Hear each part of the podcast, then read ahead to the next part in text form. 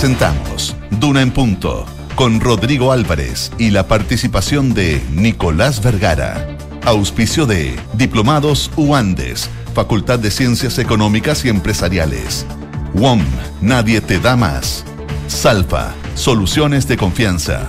Scotiabank y De Fontana ERP y su ecosistema de gestión. Duna, sonidos de tu mundo.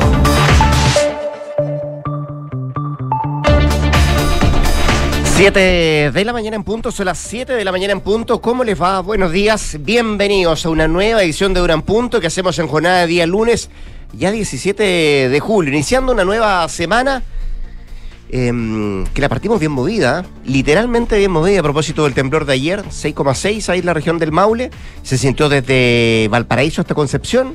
Em, y nada, pues, estamos acostumbrados es una tierra sísmica la chilena, así es que. ¿Estás acostado y te levantaste? Estaba acostado y me levanté. Ya. Ah, te levantaste. Sí, sí. Pero porque hubo inquietud ahí en el, en, el, seno de la familia. tuviste, que tuviste que calmar las uh, cosas. porque tú te habrías, solo te habrías quedado acostado. Yo me habría quedado ahí, pero habría que levantarse. Obvio. Oye, como tan movida está la política también a propósito de la gira del presidente Gabriel Boric por la por Europa, estuvo en, eh, en España, oye, ya está en Bélgica, en Bruselas, eh, en la antesala de la cumbre mm, de la CELAC, Unión Europea, una gran cantidad de bilaterales que va a tener el presidente Piñera en el transcurso de las próximas horas, dice que tiene 20 pedidos para juntarse con diferentes autoridades de otros países. Hoy día, solo hoy día, va a tener 7, siete reuniones bilaterales el eh, mandatario. Y acá, bueno, todas las secuelas que tienen que ver con, eh, con la mm, con las declaraciones del presidente Boric en, en España a propósito de los 50 eh, años del golpe de Estado, la conmemoración, los 30 años también, la reivindicación, el cambio de giro dice mucho de los 30 años, y este este saludo que le hizo al ex juez Baltasar Garzón, eh, que saca roncha, por cierto, en algunos sectores. Eh, vamos a hablar de eso y mucho más también de lo que significa la reforma de pensiones, que mañana tiene un hito importante con la reunión de los técnicos que van a presentar cada uno de los partidos políticos eh, con el gobierno. Parece, fíjate, José, que se acerca la, posibilidad de que ese 4-2 de la cotización adicional, que en principio era 4 diría 2 a cuentas individuales, pueda ser 3 y 3 algo de eso hay. Se están acercando posiciones. Vamos a ver qué lo pasa el día de mañana. Dice la ministra que está moderadamente optimista. Moderadamente optimista, pero también le pide flexibilidad a la derecha para poder seguir avanzando. Dicen que podría quitarle la sumurgencia a este, a este proyecto de reforma de pensiones. Bueno, varias cosas sobre la mesa. ¿Qué nos dice el pronóstico del tiempo? ¿Cómo nos depara el clima en esta jornada de día lunes, José? Partamos con el frío de a esta hora, 3,3 grados de temperatura. Eh, y eh, en la región metropolitana me refiero, y se espera para hoy una máxima de 17 grados. Va a ser la tónica, yo creo que de esta semana. Nublado y con una máxima de 17 grados ya más o menos como por la tarde, una cosa así. Pero siempre vamos a estar como 9 grados, 10 grados por ahí. Eh, es decir, va a ser una semana fría, pero sin atisbo de lluvia por ahora. En Valparaíso, donde nos escuchan el 104.1, tienen a esta hora 3 grados y se espera una máxima de 15 grados para esta, para esta jornada. Salud especial también para quienes nos escuchan en Concepción, en Puerto Montt. Y yo te digo que eh, lo que va a ser tónica, dices tú, durante esta semana, que va a ser frío, la tónica va a ser, parece, la mala calidad del aire. Fíjate que mirando el informe que entrega el Ministerio del Medio Ambiente, hay alerta para la región metropolitana y también para O'Higgins y hay una situación bien compleja de preemergencia en Curicó, en Talca, en Chillán, en eh, Concepción y también en Linares, de acuerdo a la página de condición del aire del Ministerio del Medio Ambiente, situación bien compleja, al menos em, en gran parte de la zona central de nuestro país. ¿Vamos a estar con los infiltrados? Claro que sí, vamos a tener a Isabel Caro, que está siguiendo minuto a minuto, paso a paso, la gira del presidente Gabriel Boric por Europa. Y también vamos a estar acá en estudio con Gloria Faundes, que nos viene a hablar em, de la nueva etapa del proceso constitucional. Esta noche, esta medianoche, un minuto antes de la medianoche, se cierra el plazo para las enmiendas. ¿Podrán ir juntos el republicano y Chile Vamos? Parece que llevan proyectos separados. Hay uno bien interesante que tiene que ver con la reducción de la Cámara de Diputados a 132, es lo que están planteando los republicanos. Vamos a estar también con Nicolás Vergara un ratito más acá en Dunan Punto. Con cuatro. Estos son nuestros titulares.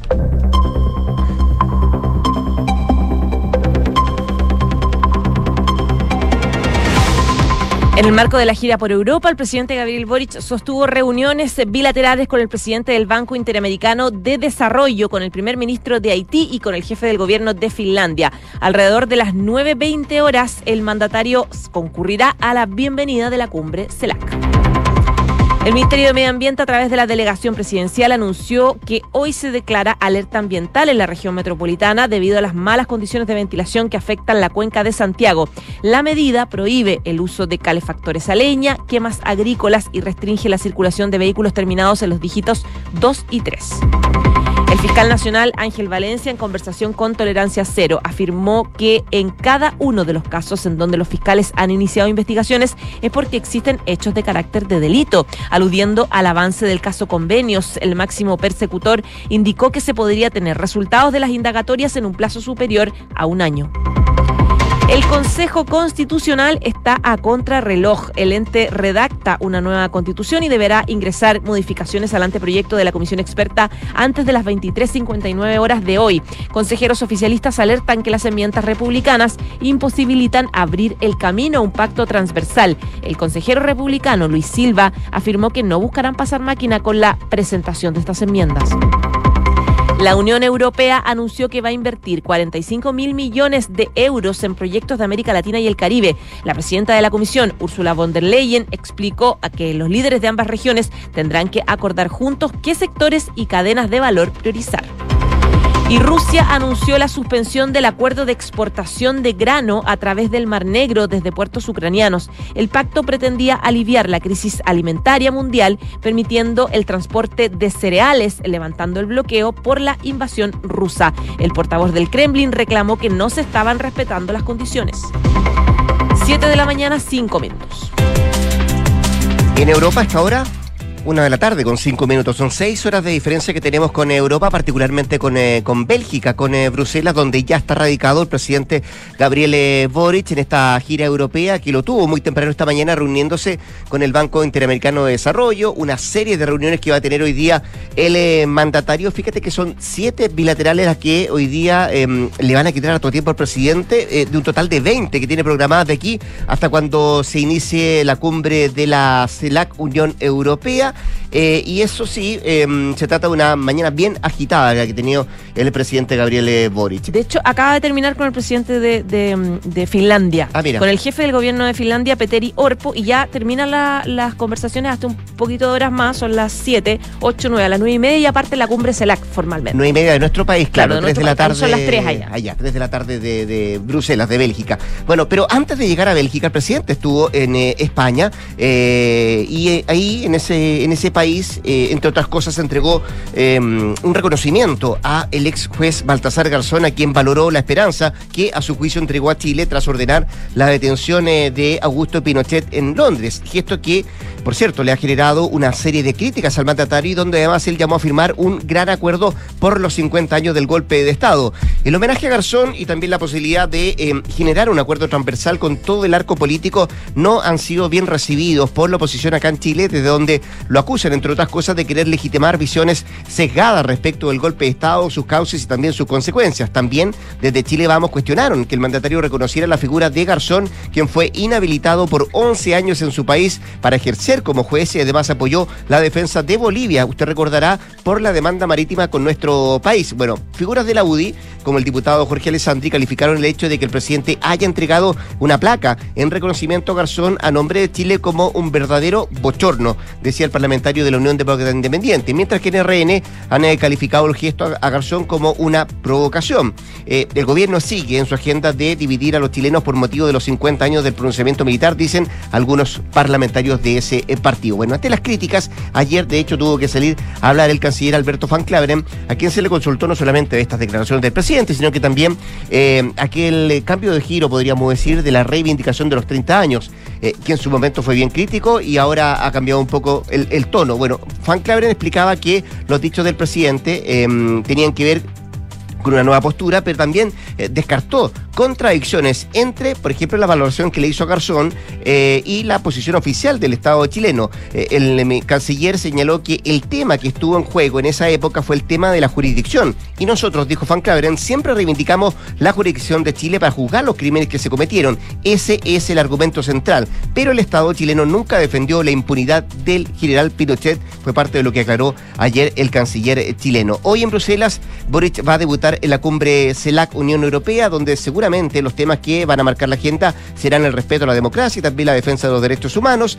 Además, será clave para el jefe de Estado destacar su condena permanente a la invasión de Rusia a Ucrania, como ya lo hizo en su paso por España, y su intervención ante el Pleno que está programada para mañana martes. Así que de aquí hasta mañana, seguramente, si es que le toca eh, algún punto de prensa, le van a preguntar al presidente de las reacciones que ha tenido sus dichos y, por supuesto, este reconocimiento que ha hecho al juez eh, español Baltasar Garzón.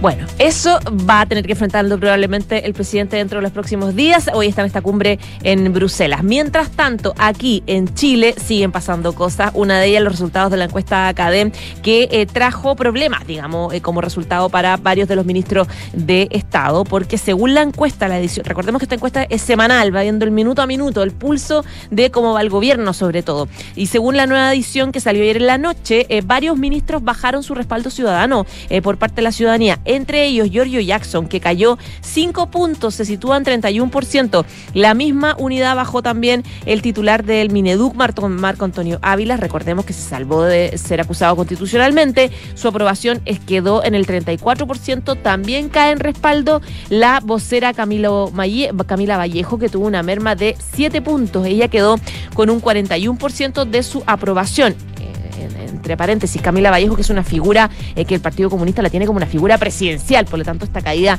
en su popularidad no es algo que estén aplaudiendo en su partido precisamente. Las caídas más severas se registraron en los ministros del Trabajo y Vivienda. En el caso de Janet Jara disminuyó 11 puntos en su aprobación, se situó en un 54%, mientras que Carlos Montes, ministro de la Vivienda, bajó 45%, perdió 10 puntos de aprobación. Recordemos que él está en la cabeza eh, precisamente de unos casos más complejos que le ha tocado al presidente Gabriel Gabriel Boric, que es la investigación del caso convenios. El ministro eh, mejor evaluado es el ministro de Deportes, eh, Jaime Pizarro, que tiene un 72% de respaldo. Le siguen el ministro secretario general de la presidencia, Álvaro Elizalde, 54%, y también el ministro de Hacienda, eh, Mario Marcel, 53%, y Carolina Toá, con un 52%. Es decir, todos los que están más ligados a la, a la concertación, no solamente por partido político, sino también por una cosa generacional, son los que finalmente tienen el más alto nivel de popularidad, mientras que los ministros más cercanos al presidente Gabriel Boric y que, y que son de sus partidos cercanos, de, su coalición, y también de generacional,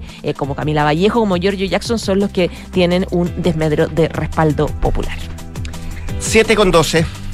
Estás escuchando Duna en punto. La jornada de hoy será clave para Chile Vamos en su búsqueda de limar aspereza, dicen algunos, tras las recriminaciones de la semana pasada, post acusación constitucional al ministro de Educación Marco Antonio Ávila, una cita que fue convocada por el presidente de Renovación Nacional, el senador Francisco Chaguani, que busca analizar, dicen muchos, la derrota y abordar el desorden del sector en la votación que se dio la semana pasada en la Cámara de Diputados. ¿Qué se espera de esta reunión? Es la gran pregunta que se han formulado muchos bueno, hoy se requieren actuar con unidad y firmeza, sobre todo coordinarnos dentro de nuestras bancadas parlamentarias para lograr ser una oposición firme, constructiva y poder levantarnos como una alternativa frente a la gestión del actual gobierno. Eso fue en la antesala lo que dijo el presidente y quien convoca esta cita eh, de Renovación Nacional, Francisco Chaguán. Y en esa línea señaló em, el parlamentario que la coalición tiene el desafío de transformarse en una coalición 2.0 donde no solo sea una alianza electoral, sino que sea una alternativa frente a la actual administración.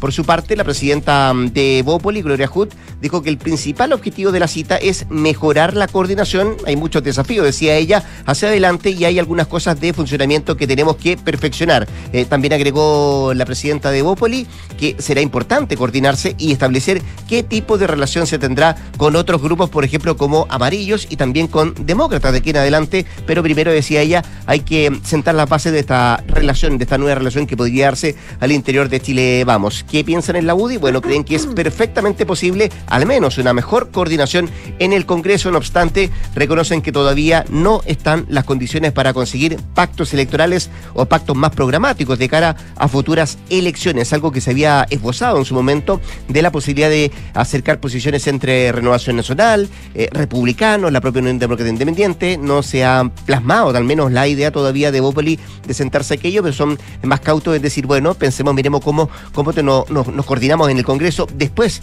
eh, en un futuro, a lo mejor a mediano plazo, ir eh, la teoría de que se pueda generar un gran pacto de cara a las próximas elecciones municipales. Así que muy pendiente de lo que pase hoy día en Chile Vamos, porque em, va a tener dos caras esta reunión. No solamente la de liberar asperezas de lo que pasó la semana pasada, sino que a ver cómo actuar en bloque eh, respecto a los últimos dichos del presidente Boric en Europa. 7 de la mañana y 14 minutos. Otro de los temas importantes también eh, que probablemente de los que vamos a estar hablando en esta, en esta jornada tiene que ver con el trabajo que están haciendo el Consejo Constitucional, eh, que están hace rato ya eh, trabajando, pero hoy día es un día importante porque hoy día se ingresan ya formalmente las enmiendas, que son como las indicaciones para poder modificar el anteproyecto que había redactado antes la comisión experta, que está listo para el trabajo de los consejeros. De hecho, hoy a las 23.59 en punto vence el plazo para que se ingresen esta suerte de indicaciones donde todos los representantes de los partidos políticos van a presentar estas enmiendas. Pero claro, es clave lo que va a hacer el Partido Republicano, que son la fuerza mayoritaria, que controlan 22 de los 50 escaños, están con una mayoría más que tranquila para poder ir avanzando. Ellos van a y dicen abiertamente que van a entregar, eh, van a presentar enmiendas hoy día sin ningún tipo de complejo, sin ningún tipo de temor a modificar aspectos sustantivos, porque les parece que el, trabajo que hicieron los expertos tiene que recibir modificaciones. De hecho, la presidenta del Consejo, que es Beatriz eh, dijo que eh, ellos no van a renunciar al mandato ciudadano, que sería muy irresponsable si no presentaran eh, cambios que ellos consideran que tienen que cambiar.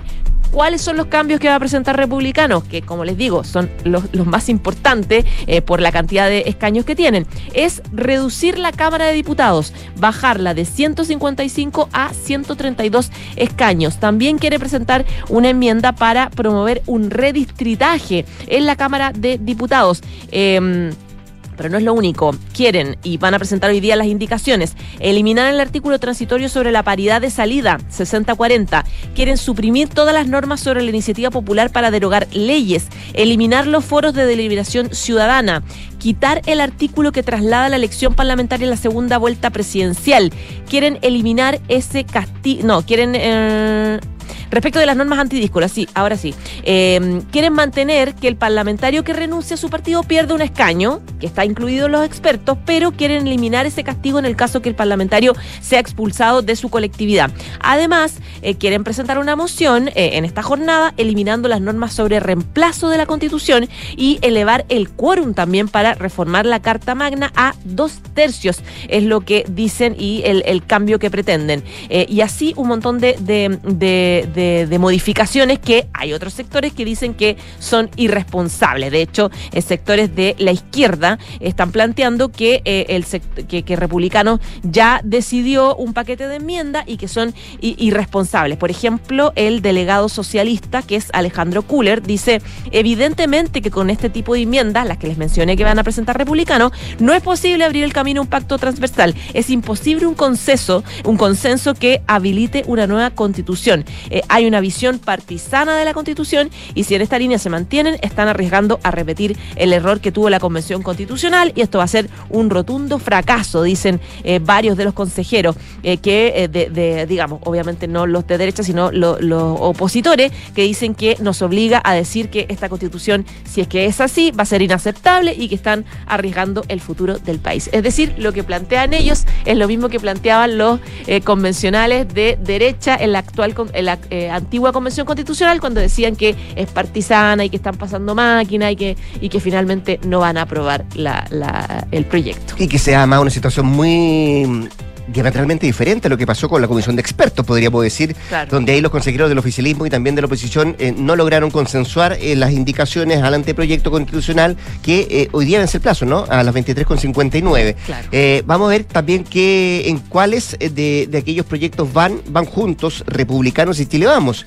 Lo habían anticipado también los propios presidentes de los partidos que hay cosas que van eh, por separado y hay algunas que también van en, eh, en, acuerdo con republicanos. Así que será importante ver de aquí hasta cuando se termine el plazo eh, cuáles son aquellas enmiendas que van amarradas, cuáles son las que apoyan los diferentes sectores y cuáles podrían de alguna u otra manera, dicen algunos, desvirtuar el anteproyecto que fue presentado por la Comisión de Expertos. 7 con 19 minutos.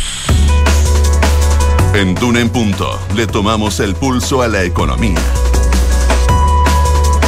Y revisamos hasta ahora los principales indicadores económicos según va consignando el Banco Central que está pegado en este minuto. Ahora sí, ya los tengo, ya los tengo. En la unidad de fomento, la UF se cotiza en esta jornada en 36.081,65 pesos, mientras que el dólar observado 813,44 pesos, el euro 913,77 pesos, mientras que el cobre 3,94 dólares la libra. Miramos lo que trae la prensa económica que destaca pulso en esta jornada del lunes 17 de julio. Hacienda impulsa nueva instancia de coordinación tributaria en Latinoamérica. Otro de los títulos de pulso, ministra Jara evalúa quitarle urgencia al proyecto de pensiones.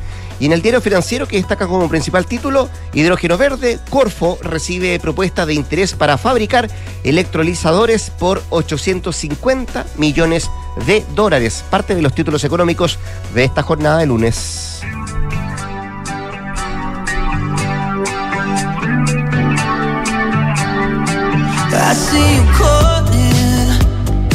Escuchamos a los Jonas Brothers porque Joe Jonas reveló un secreto que dijo que jamás había contado, menos en una entrevista.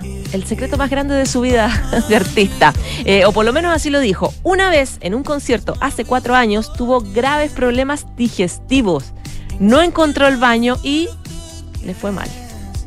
Ahí en el escenario le fue pésimo. Ah. La estrella de los Jonas Brothers admitió que cuando se le pidió que contara una historia que nunca había antes contado durante su aparición en el programa australiano Will and Woody, dijo, digamos que fue un mal día para usar ropa blanca. Más encima andaba con pantalones blancos. Tuve que cambiarme de ropa, fue realmente asqueroso en medio del concierto. El artista de 33 años explicó que los fanáticos dedicados probablemente van a poder rastrear el momento en que se cambió. Tuvo que cambiarse de ropa blanca a un atuendo diferente durante un momento extraño del concierto donde simplemente se empezó a sentir pésimo. Eh, se, se lo tomó con humor en todo caso, bromeó diciendo que se siente como parte de un club secreto de artistas que han tenido un accidente en el escenario y bromeó he podido superar lo que me pasó con mucha terapia psicológica. Ya, pues, con la, música de, de, los hermanos Jonas nos vamos a la pausa. Los norteamericanos, los estadounidenses. La José vuelve a las 8 de la mañana para actualizarnos informaciones. Y antes de la pausa, escuche bien, si te preguntas cómo cosechan los ingredientes de tu comida favorita o cómo se conecta el crecimiento de un país de norte a sur, la respuesta es Salfa, porque detrás de todo lo que nos mueve también está Salfa. Salfa soluciones de confianza. Detrás de cada análisis hay un gran equipo. De eso se trata una red que te apoye y te dé siempre más. Por eso hoy WOM es la red más rápida y mejor evaluada de Chile. Ya son 8 millones de clientes y no van a parar. WOM, nadie te da más.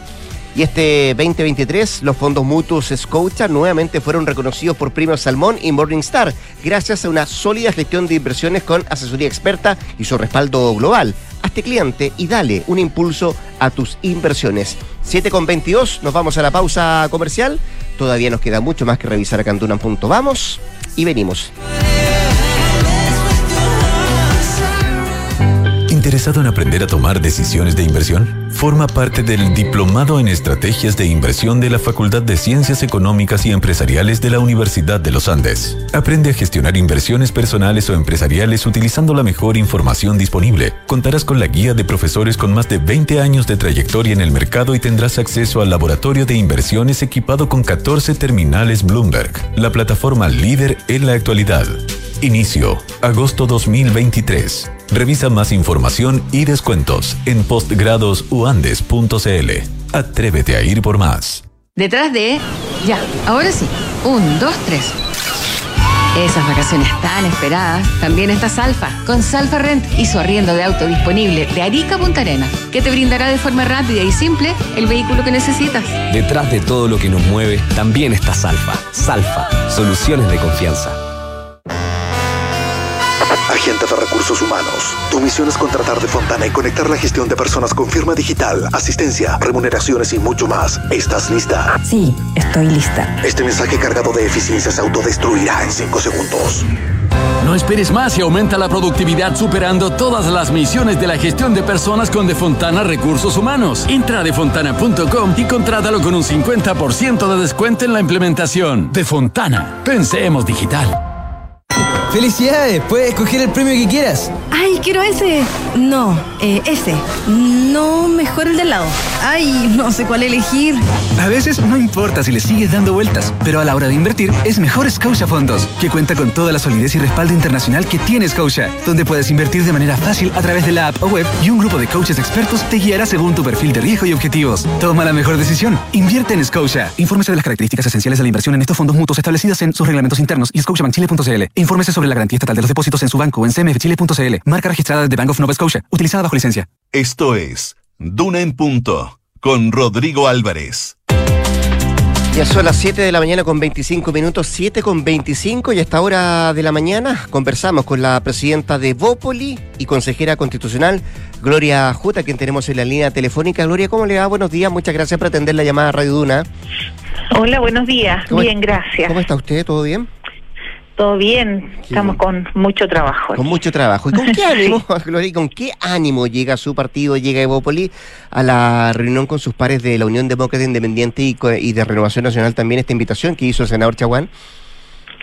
Eh, con muy buen ánimo. Eh, nosotros somos una coalición que independientemente de, eh, de situaciones puntuales, hemos podido trabajar en conjunto. Evópoli es parte de los fundadores de Chile Vamos eh, no siempre hemos votado en la misma forma, si uno mira la trayectoria de la coalición eh, y tenemos algo que nos une más allá de esos incidentes, mm. que es la es el proyecto político y la visión de país y eso es lo que tenemos que reforzar. ¿Y, cuál es la, conclusión o la idea o, mm, o, cuál es la sacada de cuenta que usted hace de lo que pasó la semana pasada? Eh, porque se hablaba de crisis, de que efectivamente los caminos estaban bien cortados, de que esto podía ser una, una, una situación bien compleja y grande que incluso podría dividir a Chile Vamos o usted le baja el perfil a eso? No, yo lo bajo totalmente, por varias razones. Primero, como digo, porque tenemos un proyecto político común eh, que va más allá de, este tipo de situaciones. Segundo, porque tenemos una relación personal muy buena eh, y eso ayuda mucho a la, al, intercambio y los contactos. Con los presidentes de los otros partidos, dice usted. Sí, claro, con los presidentes, los secretarios generales. Eh, no es cuando uno tiene la posibilidad de una conversación franca y en buen tono, eh, todo se puede conversar bien eh, y eso también mm. a nosotros eh, creo que es una ventaja que tenemos dentro de la coalición es, de verdad una muy buena relación eh, así que mm, yo tengo la mejor el mejor ánimo y, y, creo que tenemos desafíos grandes por delante, mm. así que lo más probable es que ese sea el, foco de la reunión. ¿Usted descarta Yo que... no, no, no voy a ir a cobrar cuentas ni nada de eso. que lo más probable es que quizá a usted le cobren cuentas, pues, Gloria. bueno, pero es que ya las cobraron, pero pero creo que, que eso, bueno, ya lo que está, eh, tuvo cada uno sus razones. Pero mm, para nosotros es mucho más importante el proyecto político. Vemos que tenemos en riesgo nuestra democracia en muchos ámbitos. Eh, hay casos como Democracia Viva, eh, que está totalmente en el aire, todavía no hay, está lleno de cabos sueltos eh, y no, no podemos eh, tomar el riesgo de que estas cosas pasen y, y se cubran con otras noticias sin resolverse, mm. porque tienen grave impacto. Hay nueve regiones donde tenemos casos de ese tipo y, y es parte de lo que nosotros también tenemos que abordar acá, cómo dar seguimiento porque eso nos parece que produce un daño enorme a nuestro país. Mm. También eh, coordinar eh, las siguientes acciones respecto a la mala gestión del ministro Ávila. Una cosa es que nosotros no consideremos que la acusación constitucional es la herramienta eh, porque hay razones eh, constitucionales precisamente para eso, para que definen cuándo se usa y cuándo no. Pero otra cosa muy distinta es que nosotros eh, tengamos alguna evaluación ni siquiera cercana o positiva del ministro Ávila. Eh, mm, Gloria, eh, estamos conversando con la presidenta de Bópoli, Gloria Hood, a propósito de ese proyecto político que usted dice que hay que conversarlo, que hay que irlo amasando de alguna, de alguna manera con, con sus pares de la, de la UDI y también de Renovación Nacional. ¿Usted hoy día, o Evópoli, su partido, está más cerca o más lejos de republicano? Eh, es que son proyectos políticos distintos. Y, y tenemos cada uno tiene su identidad tiene su su propuesta su visión. Es evidente que ellos son más conservadores nosotros más liberales. Eh, y creo que estamos todos dentro del espectro de la derecha. En, en eh, en eh, proyectos y mm. propuestas que tienen diferencias. ¿A usted le mete ruido eso de que digan que existe la posibilidad, se está allanando el camino para un posible pacto, pensando a lo mejor en las próximas municipales con, con Republicano y Chile Vamos? ¿Usted lo ve posible, lo ve factible? ¿Le gusta la idea? adelantarse mucho y no me gustaría eh, emitir yo un juicio, mm. justamente sin estar eh, coordinada con el resto de la coalición. Ya, perfecto. Pero la opinión de Opoli, usted se la reserva. Yo me la reservo. Perfecto. Ahora, eh, Gloria. Me la reservo, no porque no la, no la pueda comentar, sino porque creo que es un tema de coalición y me parece que lo prudente es conversarlo con nuestros socios. Perfecto, ah. antes de hacerlo público, dice usted. Ahora, diferente es lo que la situación que pasa, por ejemplo, en el Consejo Constitucional, ¿no? Ahí puede haber alianza, le pregunto, eh, esto a de que eh, termine el plazo para presentar la enmienda que justamente eh, finaliza esta, esta noche. ¿Va Chile Vamos junto con Republicano en algunas cosas, van separados? ¿Cuál es, cuál es el futuro respecto a esa enmienda y que vence el plazo hoy día, Gloria? Eso está abierto todavía, eh, independientemente de que hay conversaciones y basta ver, eh, por ejemplo, eh, los registros de campaña de cada uno de los candidatos y se encuentran puntos en común. ¿Como cuáles, por ejemplo? por ejemplo, no sé, reponer la, la, libertad de elegir en salud es algo en que no hay duda que estamos todos encaminados en lo mismo. Pero mm, también cada uno tiene sus matices y como digo, esa conversación está abierta, la está llevando en nuestro caso la jefa de bancada, que es Pilar Cuevas, eh, y, nosotros dejamos en, en, en, ella esta tarea de definir cuál va a ser la estrategia. Hoy tenemos reunión ahora en la mañana, donde vamos a revisar entre todos eh, la estrategia de presentación de la enmienda. ¿Y eso de la reducción de la Cámara de Diputados a 132 integrantes le hace sentido, Gloria, a usted?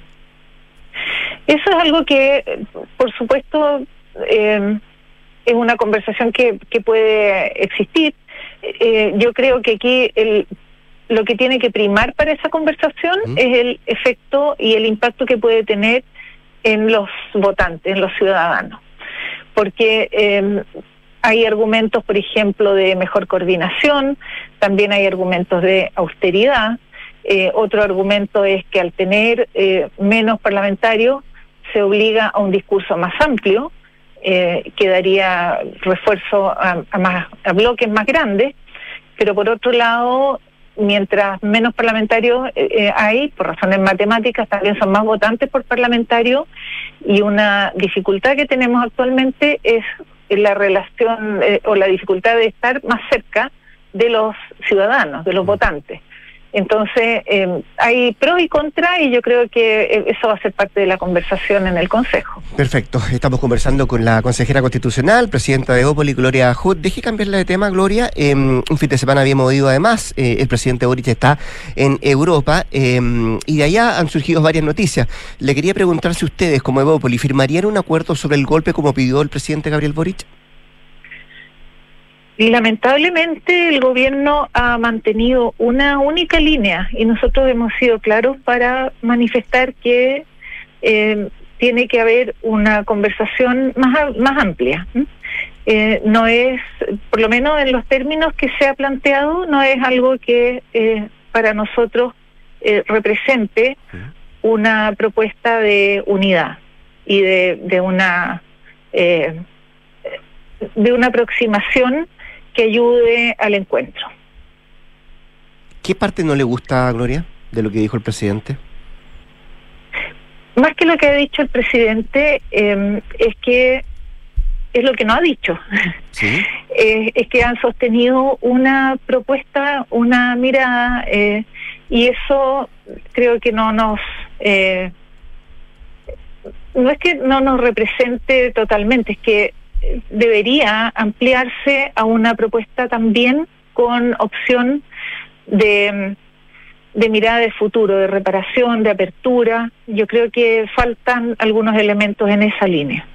¿Usted eh, tiende a pensar de que hay mayor consenso del 11 hacia adelante de no más, nunca más violaciones a los derechos humanos, nunca más eh, dictadura? Eh, en eso da la impresión que hay un consenso casi casi total, ¿no? ¿Cuál es la parte, ¿cuál es la parte que cuesta llegar al acuerdo? eso está fuera de duda. ¿Ya? Eh, es que una mirada más amplia que represente la eh, que represente la historia, que represente también las distintas eh, posturas respecto al futuro. A nosotros nos preocupa más eso. Perfecto. Em, ¿Y el reconocimiento que le hace al ex juez Baltasar Garzón en España, cómo lo, cómo lo toma usted? A mí me sorprende porque el juez Garzón estaba en entredicho y, y también él, eh, si no me equivoco, estuvo alegando contra Chile la demanda en La Haya. Mm. Mm, claro. Entonces me llama la atención. ¿Y qué señal cree usted que hizo ver el presidente? Es una señal política nuevamente. Sí.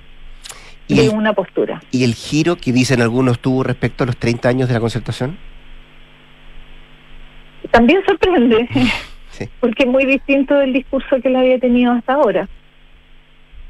Pero me parece bien que se valore que hay un esfuerzo que, que le tuvo una evolución en todo ese tiempo.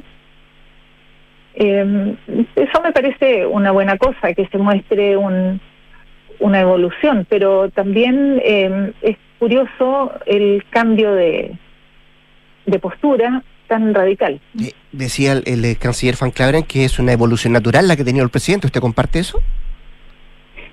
Yo creo que es, importante que si la evidencia es, contundente respecto a algún tema y el presidente lo acoge, me mm. parece que eso está bien. Eh, lo que sí es que a veces desconcierta un poco. Sí. Eh, eh, ¿Usted hoy día, así como están las cosas, no estarían para firmar ese acuerdo que pidió el presidente por el golpe? Nosotros, no, bueno, no hemos visto un acuerdo, así que tenemos que verlo primero. Pero hasta ahora, eh, en los términos que se, que se ha planteado toda la conmemoración, vemos que hay piezas faltantes todavía. Perfecto. La última, Gloria, eh, ¿qué tan cerca estamos de una reforma de pensiones? ¿Cuál es la posición de, de, Bópoli respecto al proyecto? Hace unos meses el eh, diputado Francisco Undurraga presentó cuál era nuestra visión y, y esa visión quedó eh, plasmada en un documento. Lo presentamos como todo el sector de la derecha, integrado. Y, las condiciones son bien claras es eh, que hay un aumento de 6% de las cotizaciones, todas a un fondo eh, de cuentas individuales. Eh, nosotros también defendemos la propiedad de los fondos, la heredabilidad de los fondos, la provisión mixta con libertad de elegir para las personas y un componente solidario financiado con recursos centrales.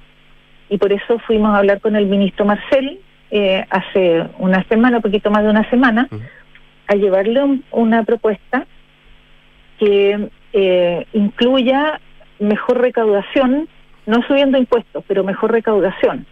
Eh, con una serie de medidas, las conversamos largo, estuvimos casi dos horas, eh, porque entendemos que se van a necesitar recursos adicionales para ese componente y eso implica varias mejoras de como recaudación, corrección de la ilusión y evasión, eh, optimización también y mejoramiento del, del gasto público. Eh, así que estamos activos en tratar de encontrar un, un camino para mejorar las pensiones. Yo creo que eso también es transversal, que estamos todos de acuerdo que hay que hacerlo. Y en ese camino, ¿usted valora lo que ha cedido el gobierno, la postura que ha tenido el gobierno estos últimos meses?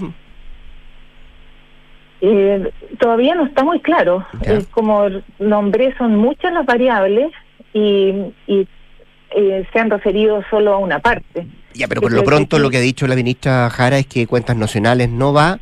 Eh, se abre es importante, las cuentas nacionales era un componente de verdad que era era imposible de aceptar para nosotros porque implicaba eh, una un sacrificio de, pensiones en el fondo y, un riesgo muy grande para las generaciones futuras. Y se habrá que, que sea... eso se haya eliminado me parece un, buen paso. Y también se abre que el 6% que se pensó en algún momento, el 6% adicional, digo, sea, sea 4-2 incluso, algunos piensan que puede ser 3 y 3. ¿Le gusta esa fórmula? Eh, nosotros, nuestro planteamiento ha sido el 6% de las cuentas individuales. y ahí no van a...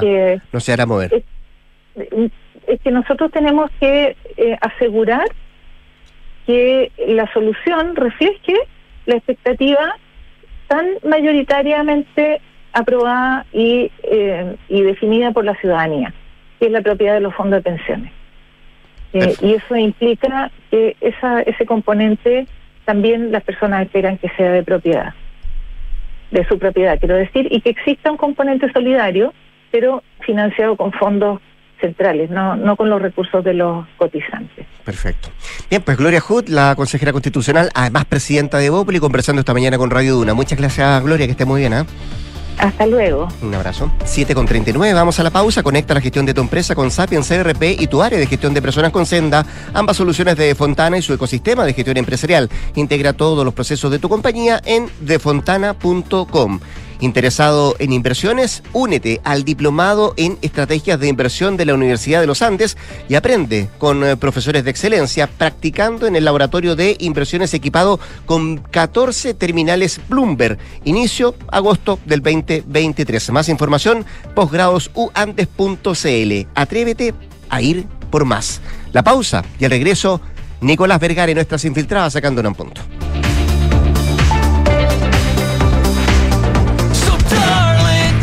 Detrás de cada logro hay un gran equipo. Detrás de cada desafío hay un gran respaldo. De eso se trata una red que te apoye y te dé siempre más. Por eso hoy somos la red más rápida y mejor evaluada de Chile. Ya somos 8 millones de clientes y no vamos a parar. ¡Wow! Nadie te da más. Enfrentar el cambio climático es tarea de todos. Duna por un futuro más sostenible. Como parte del propósito de apostar por una regeneración sostenible y generar un impacto neto positivo en el planeta, Acciona ha impulsado una jornada de plantación de especies nativas en las cercanías del Hospital Provincial Marga Marga, que la compañía está construyendo en la región de Valparaíso. La iniciativa permitirá recuperar mil metros cuadrados de bosque urbano en la comuna de Villa Alemana, en alianza con el municipio, el Colegio San Nicolás, la Junta de Vecinos Santa Sara y la ONG ADRA Chile. Este nuevo espacio verde se convertirá en un punto natural de conexión para toda la comunidad, junto con contribuir a la recuperación de la biodiversidad local, mejorando la resiliencia de la comuna frente a los impactos del cambio climático. Acciona expertos en el desarrollo de infraestructuras para descarbonizar el planeta.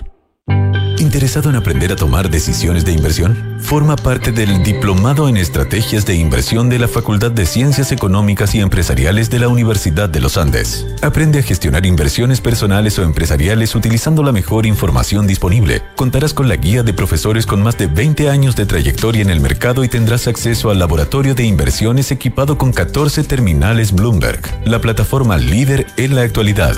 Inicio, agosto 2023. Revisa más información y descuentos en postgradosuandes.cl. Atrévete a ir por más. Escuchas Duna en punto. Duna 89.7.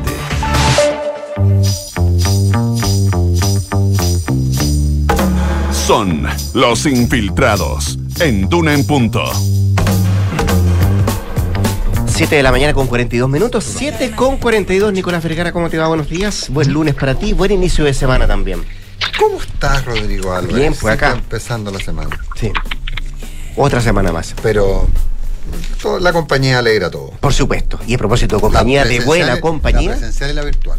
Eh, Gloria Faundi está con nosotros. Hola, Gloria, ¿cómo te va? Buenos días. Hola, buen día, ¿cómo están? Una de nuestras infiltradas, todo bien por acá. Eh, la otra está eh, a kilómetro y kilómetro de distancia. Seis horas más de diferencia además. Eh, Isabel Caro, ¿cómo te va? Buenos días. ¿Isa? ¿Isa? Hola, buenos días. Me va muy bien. ¿Y a ustedes? Bien, pues te ¿Me escucha malito. un poquito Cortado. Un poquito cortado, pero vamos a tratar de mejorar la, la, la comunicación. A ver, probemos ahora y vámonos de un viaje para, para ir conociendo los detalles de, de esta, de esta gira europea del presidente Gabriel Boric. ¿Me escuchan mejor ahí? Ahí está. Ahí un poco mejor, sí.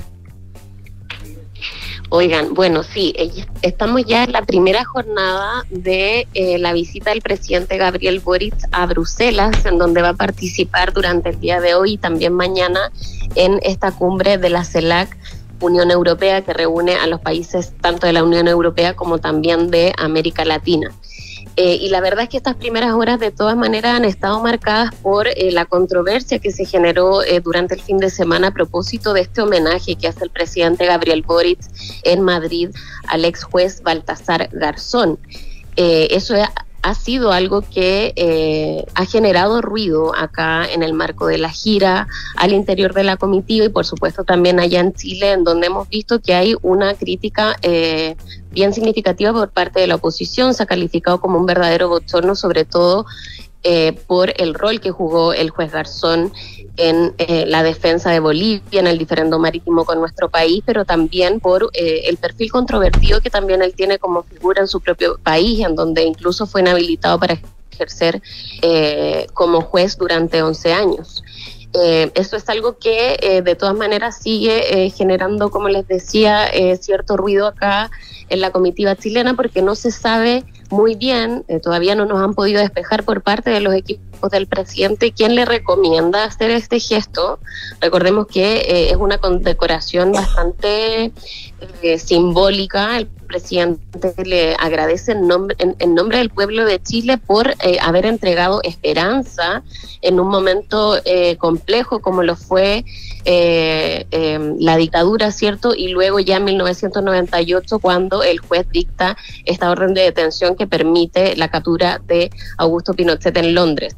Así que ese es un tema que va a seguir generando eh, al menos eh, ciertas dudas, cierto respecto de si estuvo o no eh, en, en, la agenda de todos y en conocimiento de toda la comitiva, porque lo que entendemos hasta ahora es que no todos estaban necesariamente al tanto o compartiendo este gesto que se le iba a hacer y que finalmente la palabra, la última palabra la tuvo el, el presidente Boric. Así que vamos a ir viendo también cómo evoluciona eso. Por otro lado, el presidente hasta ahora eh, ya terminó las bilaterales que, que tenía previstas para hoy, se reunió con varios mandatarios, primer ministros de eh, distintos países europeos eh, para abordar temas que tienen que ver justamente con los énfasis que va a tener esta cumbre CELAC Unión Europea, que tienen que ver con el tema eh, del desarrollo digital, de energías limpias, eh, temas de cooperación, ¿cierto? Y otro énfasis que tiene que ver eh, con el tema de em, los derechos humanos. Eso es algo que también se juega mucho al presidente en este momento, sobre todo porque hay varios líderes también, Rodrigo, Nicolás, de América Latina y que no han tenido el mismo estándar que el presidente Gabriel Boric para, de alguna manera, condenar ciertos regímenes, como por ejemplo Venezuela. Brasil Lo vimos sentir claramente con el presidente de Brasil hace unos eh, meses atrás respecto del régimen venezolano. Eh, así es que eh, lo que nos decían a nosotros en la comitiva es que estaban muy expectantes de que ese rol que ha jugado el presidente Gabriel Boric tan claro respecto, por ejemplo, de Ucrania, cierto, de la invasión rusa a Ucrania, que es un tema que acá se ha tomado en las conversaciones, pero también las vulneraciones de derechos humanos en otros países de, de gobiernos o de, o de regímenes eh, de izquierda eh, pueda eh, generar una, una valoración importante por parte del, del mundo europeo, quienes comparten esos valores para convertirse en un interlocutor más relevante que, por ejemplo, otra figura como Lula o también el presidente de Colombia, Gustavo Petro, que también se encuentra acá en este momento en la ciudad de Bruselas. Eh, ahora, en, ese sentido, eh, Gloria, eh, el... Eh, Isabel. Permiso, que tengo la Gloria acá al lado, perdón, Isabelita. oye, Isa, a ver, el, el, el punto... Yo feliz le cambio y me voy a Bruselas, en todo caso. Somos varios, somos varios, somos varios. A pesar de que te dejarte muerto calor ayer, ¿o no? No, en Madrid hacía mucho calor. Acá ahora eh, hay una lluvia torrencial, eh, pero es templado acá el clima. Así que está bastante, Ah, bastante rico. Unos sí. amigos que han estado en Bélgica se han muerto de calor. Oye, pero no, pero mi punto es otro, no, no es, no es solamente el clima. Tú sabes que yo siempre tengo una obsesión con el clima. Pero, eh, a ver, lo que pasa, ¿qué posibilidades hay de que, eh, que se ven y cuál es el- el- la visión que hay desde la delegación respecto a capitalizar esta, esta lógica que Chile y su presidente se coloquen comillas del lado de los buenos? Eh, recordemos que la cumbre no se hacía hace ocho años, como tú dijiste, y, claramente tiene que ver con mirar de vuelta a América Latina para tratar de, de- de- de- tomar primacía sobre la relación que está teniendo Rusia y China en este continente. Eh, pues, ¿Hay conciencia respecto a cómo capitalizar eh, esa posición en que quedamos del lado de los comillas buenos? Sí, de hecho, el presidente Gabriel Boric ya ha dado señales respecto a este tema. Bueno, él ha sido muy categórico respecto de eh, la condena a la invasión eh, de Rusia a Ucrania en la previa, pero, eh, por ejemplo, fue un tema que abordó con el presidente español Pedro Sánchez eh, en el marco de la gira, eh, justamente en la antesala de la cumbre, y ese es un, un- una materia que además se va a tomar justamente eh, las discusiones al interior de la cumbre. ¿Por qué? Porque de hecho, eh, no sé si ustedes recuerdan, pero el propio Zelensky eh, acusó que Pedro Sánchez había querido invitarlo a este foro y que finalmente por eh, vetos por parte de países de izquierda de América Latina no había sido posible finalmente que él estuviese acá hoy día participando de esta cumbre. Por lo tanto, las señales que den tanto los países como Chile, pero también países como Brasil, como Argentina, eh, el mismo Colombia, ¿cierto? Van a ser muy significativos y es ahí en donde la comitiva chilena esperan que el presidente finalmente destaque, ¿cierto? Respecto de su claridad, por ejemplo, para condenar la invasión rusa a Ucrania, pero también respecto de probablemente otros regímenes también. Ya pues, eh, sabemos que tienes que moverte a otros lugares, Isa, así que te liberamos de esta, de esta parte para que puedas seguir minuto a minuto ¿De este- ahí. de este calvario? No, no, no, no, no, de esta parte del programa, no, para que vaya siguiendo al, al presidente Gabriel Boric, que bien, bien agitada la gente además que tiene. Eran 20 bilaterales y solo hoy día nomás tenía 7, entiendo el presidente. Sí, ya ha sostenido alrededor de cinco bilaterales eh, que han sido valoradas por parte de la comitiva del presidente. Ahora él eh, va a descansar acá un rato en el hotel, tiene algunas reuniones con su equipo para luego ya eh, participar de las actividades más formales de la cumbre CELAC-UE, en donde hoy día va a haber un, un evento inaugural, ¿cierto? Y ya durante la tarde eh, va a haber una cena eh, que- en la que van a compartir todos los mandatarios que están invitados a este foro. Así que bueno, les agradezco mucho y estamos en contacto para contarles más detalles durante los próximos días. De todas maneras, muchas gracias Isa, que estés bien, ¿ah? Cuídate. Muy bien. Buen lunes. Igual. Ya, y nos quedamos acá entonces con eh, Gloria Faúndez para... Ya, pero déjame hacer un alcance respecto a la gira, porque tiene Sí. finalmente dos niveles esta gira, no se conversa como en dos partes. Uno es todo lo que tiene que ver con todo el tema del liderazgo internacional, del presidente, que eh, eh, en la presidencia al menos releva mucho esta cantidad de bilaterales, que hay mucha Mm. gente que quiere tener contacto con él. Y lo otro que va eh, por abajo es todo el tema, ya que son los mensajes más internos, ¿no? que tienen que ver con los- la conmemoración de los 50 años y ya no solo La eh, la polémica en torno a Garzón, sino que este llamado a firmar un acuerdo. El bonus track para mí, y de todas maneras, hasta ahora, mi gusto más llamativo es el, el desclasificado que hace respecto a los 30 años. reivindicación, donde, ¿no? Sí, donde no aparece el presidente de hace unos meses. Y la verdad es que me llama la atención que haya pasado un poco eh, de bajo perfil. Una evolución cuando- natural, dijo Fan Claveren. Sí, yo no lo veo tan natural, No, ¿eh? fíjate. ¿Qué quieres que te es diga, decir, no? uno no amanece mamífero y termina, no sé. Herbívoro. Herbívoro. No sé, claro. no sé. Eh, no sé, ahí ahí hay, un tema que yo creo que, eh, eh, que llama mucho la atención porque uno efectivamente puede tener ciertos matices, pero cuando hay un cambio de discurso tan eh, brutal respecto de lo que se señalaba, no solo hace un tiempo, antes de fuera de gobierno, sino que su propio embajador hace algunos meses, teniendo una lectura muy distinta de los 30 años, llama harto la atención. Pero a mí me llama la atención, Gloria, el que no, eh, el que prácticamente no haya habido reacciones de su sector. Yo imagino que a, al- a gran parte del Frente Amplio, desde ya el Partido Comunista, no le puede haber gustado. No, esa- picor tiene que haber habido, ¿no? pero, pero está más disciplinado, porque en otras circunstancias alguien habría salido a hablar, ¿o no? quizá habla de la debilidad de- del oficialismo y de esta idea de que es mejor a veces eh, eh, tomar algunos tragos amargos eh, cuando estáis eh, en Claro. una situación complicada. Pero, pero, no me lo explico de otra pero manera. O salvo que. ¿Convicción o estrategia? O salvo, es que no lo sé, porque también Claro. pasó fin de semana, entonces también eh, baja un poco el perfil eso, me imagino. O sea, hoy día podría ocurrir, digamos. Es decir, alguien Yo de, creo que no sé, pasó. ¿no? Es que es raro que haya pasado, porque me parece muy eh, impresionante, digamos, lo- lo- los presidentes no tienen estos giros tan bruscos. Bueno, O no deberían tenerlo. No, no sé, no me, no me pronuncio sobre si no deberían tenerlo, pero que, que los tengan y que, y que no haya una discusión sobre eso me parece llamativo. Llamativo. Es un salto discreto. Bueno, se, ya se vienen los panamericanos nomás, ¿cierto? Sí. Es algo de eso también. Y sería una nueva etapa en el Consejo Constitucional también, ¿no? una etapa muy, muy importante porque se, hoy día a medianoche termina todo lo que eh, significa el plazo para las enmiendas. Y, eh, eh, eh, y puesto en, en cierto, en cierto tenor, esto ya es el juego verdadero, es decir, es cuando los eh, consejeros, en este caso, eh, ponen sus cartas sobre la mesa y plantean lo que hay que discutir.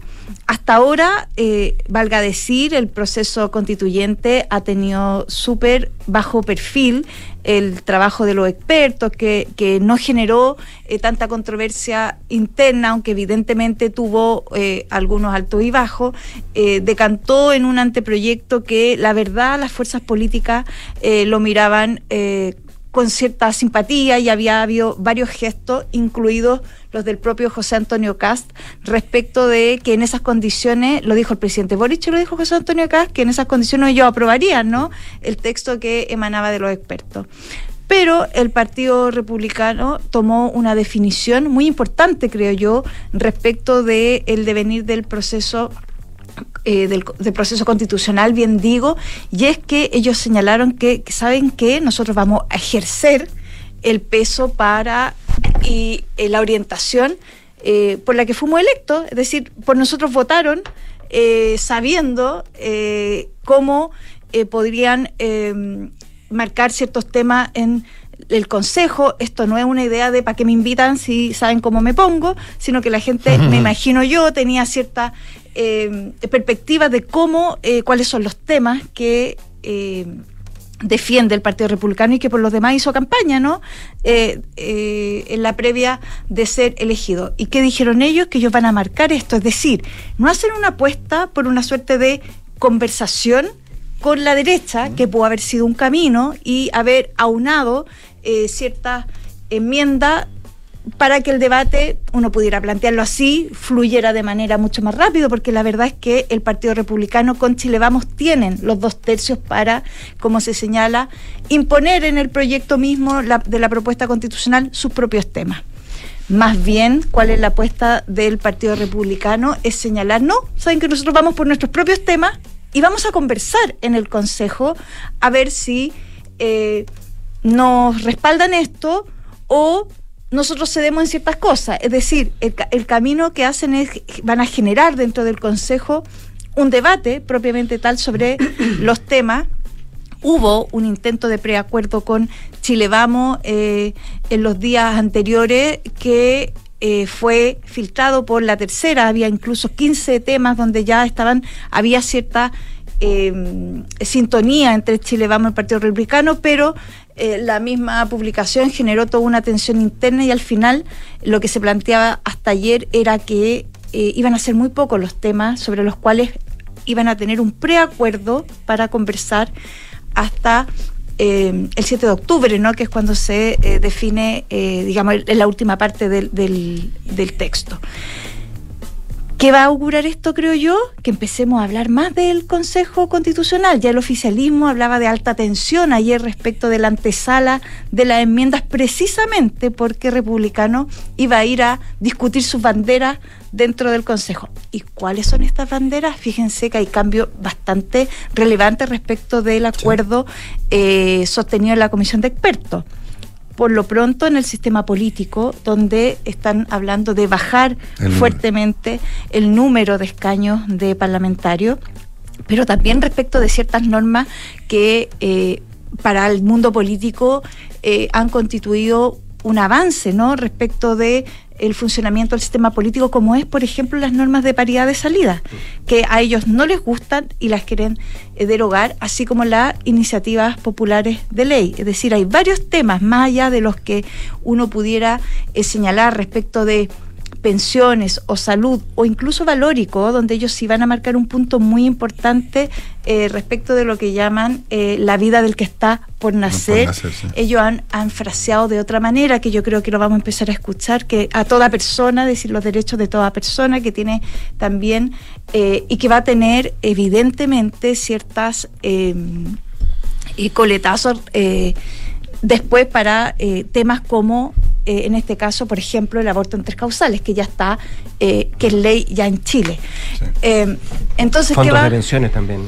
No, claro, propiedad, la, propiedad de los fondos. Ahora, Ahora, pero, pero Gloria, ahí yo, me, entra, me entra la duda, porque en el fondo, por ejemplo, el tema de la paridad de salida, eh, Republicano está relativamente solo. Sí. ¿Ah? Republicano está relativamente solo. pero hay un problema, Republicanos puede ejercer eventualmente un derecho, puede ejercer un derecho a veto por sí solo. Así es. Entonces, eh, ¿cuál, cuál, cuál, se vislumbra que es el punto en el cual se puedan, puedan llegar a acuerdo?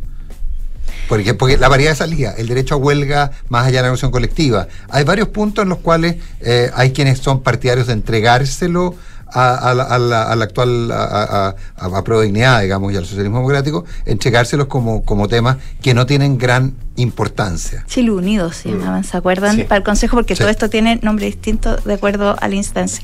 Mira, yo creo que si uno eh, mira de buena fe el planteamiento del Partido Republicano, entiende que ellos hacen un statement, un punto de partida respecto de eh, de su propio electorado, en el fondo señalando, nosotros vamos con nuestros temas, pero vamos a ir a convencer dentro del Consejo eh, sobre estos temas. Entonces, la duda, y yo creo que va a ser caso a caso, va a ser en cuáles temas ellos van a incidir hasta el final, es decir, son temas que ellos plantean como eh, inclaudicables dentro de su postura. Fueron los temas de campaña. O, o aquellos que, en virtud de lo que ellos mismos señalan, porque también hay que cobrarles la palabra, en virtud de un texto que sea capaz de representarnos a todos, ellos puedan y que, y que sea eh, electo aunque fíjense que hay un matiz respecto de los consejeros republicanos que hay que leerlo bien respecto a la aprobación o no.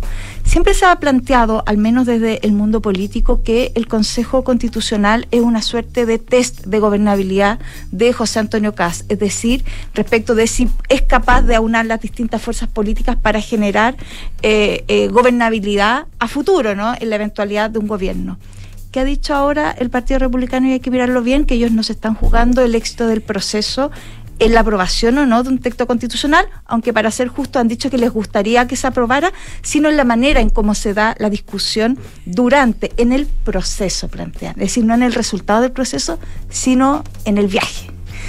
Eh, y eso a mí me parece que puede ser bien sintomático respecto de lo que haya finalmente, eh, lo que se resuelva finalmente de este camino.